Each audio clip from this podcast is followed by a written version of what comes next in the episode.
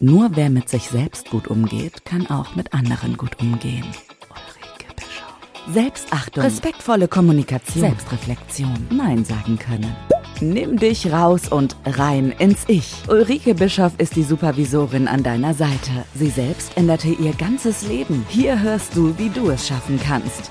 Zusammen mit Ulrike und Schwarzbrot und Kamille, der Podcast für dein gelungenes Leben. Herzlich willkommen zum Podcast Schwarzbrot und Kamille. Mein Name ist Ulrike Bischoff und ich bin die Supervisorin an deiner Seite. Ja, letztes Mal haben wir uns mit dem Thema Selbstreflexion beschäftigt und ähm, Selbstreflexion heißt ja, das eigene Denken, Handeln und Fühlen zu hinterfragen und zu analysieren. Und Ziel dabei ist es, ähm, Probleme zu erkennen und Veränderungen zu schaffen. Und heute geht es um das Thema Selbsterkenntnis. Und was das mit Selbstreflexion zu tun hat, das äh, werde ich euch innerhalb der nächsten zehn Minuten so ein bisschen erklären. Ähm, folgende Situation, wir kennen das. Ähm, wir haben so Dinge, in der Regel jetzt mal bei Mitarbeitern und Führungskräften, oftmals so Personalgespräche, die wir lange vor uns herschieben, weil sie vielleicht mit einem, ja, wie soll ich sagen, nicht so guten Inhalt für die Person, mit der ich sprechen möchte, für den Mitarbeiter zu tun haben. Und ähm, wir uns erstmal im Vorfeld sehr viele Gedanken darum machen und ähm, ja, das äh, äh, lieber aufschieben und oftmals auch mit der Haltung vielleicht daran gehen, Augen zu und durch, Hauptsache ich habe es bald hinter mir. Ähm, aber auch das löst ja das Problem nicht, weil vor dem nächsten Personalgespräch habe ich vielleicht wieder genau dieselben Gedanken und Emotionen.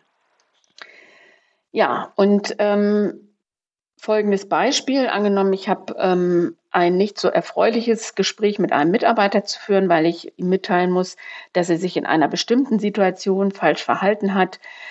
Kann ich, und ich weiß, dass er vielleicht auch so ein bisschen cholerisch veranlagt ist oder man ihn schlecht einschätzen kann in seinen Reaktionen, dann ähm, kann ich, also habe ich mehrere Möglichkeiten, eben das Gespräch aufzuschieben, was ich ja nicht möchte. Oder aber ich gucke mal, wo habe ich genau im Vorfeld Respekt vor, gucke ich mir mal genauer an und was davon kann ich beeinflussen und was nicht.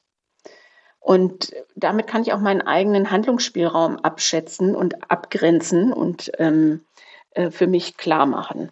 Also, was ich schon sagte, vielleicht ist der äh, cholerisch, aber es ist völlig egal. Selbst wenn das ein ruhiger Mitarbeiter wäre, könnte ich auch seine Reaktion nicht ähm, einschätzen. Kann ja sein, dass der mit einmal völlig austickt in dem Gespräch, was unerwartet kommt. Also es gibt Dinge, da habe ich definitiv keinen Einfluss drauf und das ist eben generell die Reaktion ähm, des Gegenübers.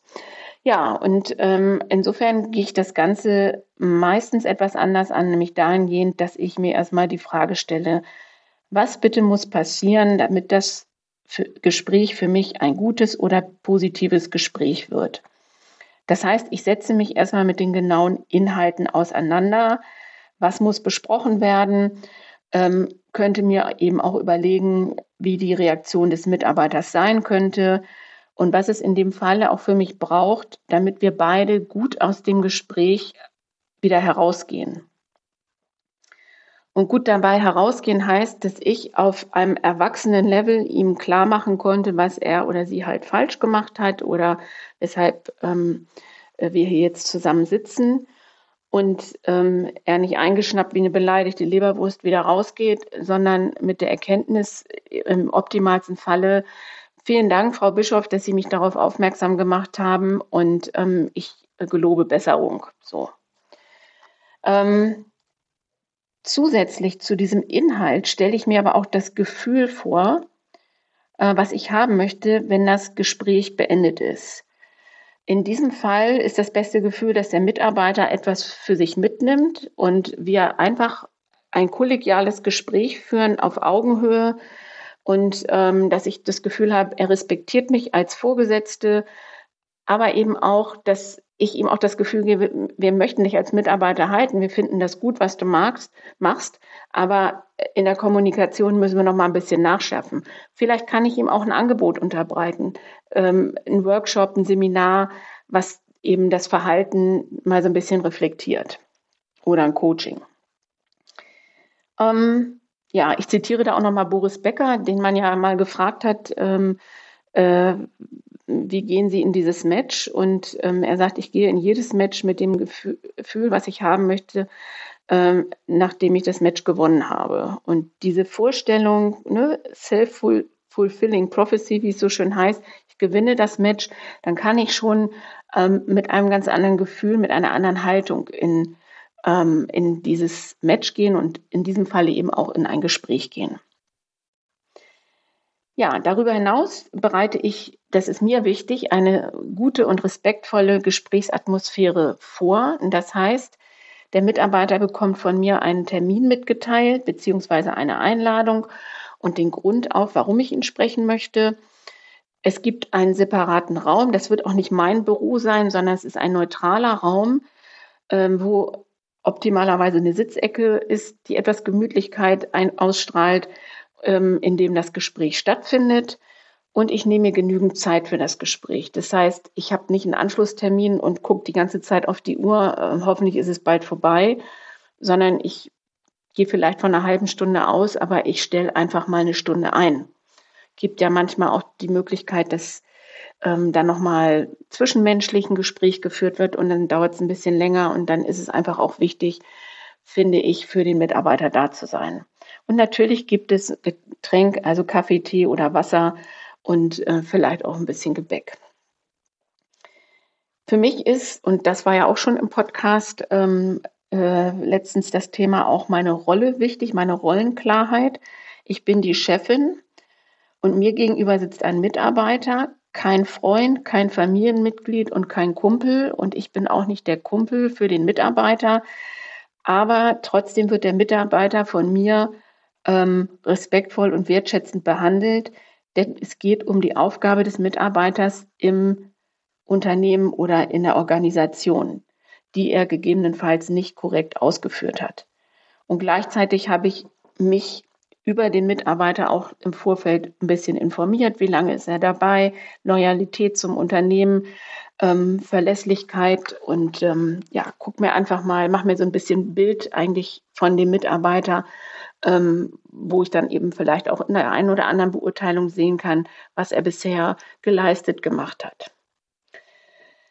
Ja, und dann ist es für mich auch wichtig, nach dem Gespräch mich Folgendes zu fragen hat sich mein Aufwand im Vorfeld gelohnt. Das hat er im Zweifelsfalle immer, weil ich dann sicherer und beruhigter in Gespräche gehe, wenn die entsprechend gut vorbereitet sind. Ja, dann ähm, wurden meine Erwartungen erfüllt, ist ein wichtiges Thema und inwiefern konnte ich aus dem Gespräch einen Mehrwert ziehen? Für mich, nicht für den Mitarbeiter. So dass ich, kann ja auch sein, dass mir durch das Gespräch klar wird, dass ich zukünftig klarer kommunizieren muss oder ähm, vielleicht kann ich auch noch mal dem Mitarbeiter sagen, was er ähm, äh, gut gemacht hat oder zur Zufriedenheit ausgefüllt hat. Was gefiel mir gut im Groben und was gefiel mir weniger gut? Kurzum, wie groß ist dann auch so die Lücke zwischen meiner ursprünglichen Erwartungshaltung, Ziele, die ich mir gesetzt habe, und der Erfüllung davon? Und vor allen Dingen auch, wie sind wir auseinandergegangen? Wann ist der nächste Termin? wie wird was überprüft, was haben wir vereinbart. Ja, und ähm, von der Selbstreflexion erzählte ich anfangs zur Selbsterkenntnis.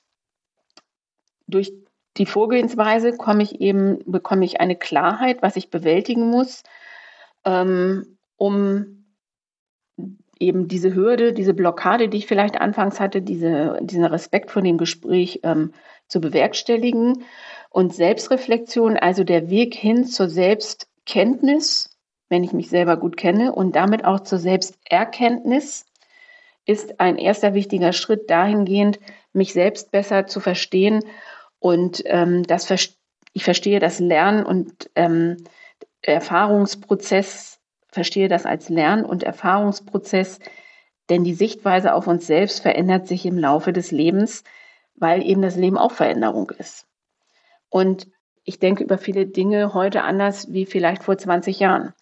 Und das ist eine Selbsterkenntnis und somit eben das Ergebnis auch von Selbstreflexion. Ja, und umgangssprachlich ist die Selbsterkenntnis der oh, mir ist gerade der Groschen gefallen, bei mir ist gerade der Groschen gefallen, Moment, oder der Aha-Moment, in dem uns eben das sogenannte Licht aufgeht. Ähm, wir begreifen etwas, was vorher unklar war oder undurchsichtig war, ähm, aber immer auf unsere eigene Person bezogen und damit auf unser Denken, Fühlen und Handeln.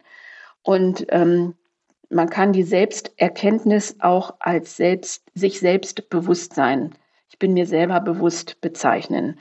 Und ähm, ja, Selbstreflexion kostet zwar Zeit und Energie, aber diese beiden Faktoren sind gut eingesetzt, denn die Zeit und Energie, die ich häufig ohne Selbstreflexion anwenden muss, ist definitiv meist ungleich höher.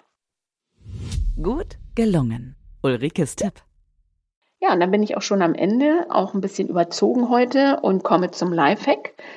Und der heißt heute, überlegt doch mal nach dem, was ich euch eben berichtet habe, wo hattet ihr euren letzten Oha-Moment bei euch selber, wo ihr verstanden habt, warum ihr euch in einer bestimmten Situation so verhalten habt oder was ihr gefühlt habt und wie seid ihr dem nachgegangen und zu welcher Erkenntnis seid ihr da gekommen?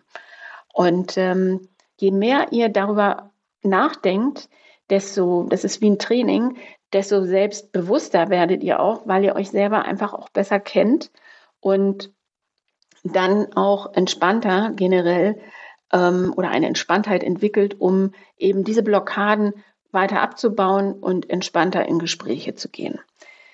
In diesem Sinne, das war's für heute. Ich wünsche euch erstmal eine gute Zeit und wir hören uns wieder in zwei Wochen. Bis dann. Tschüss.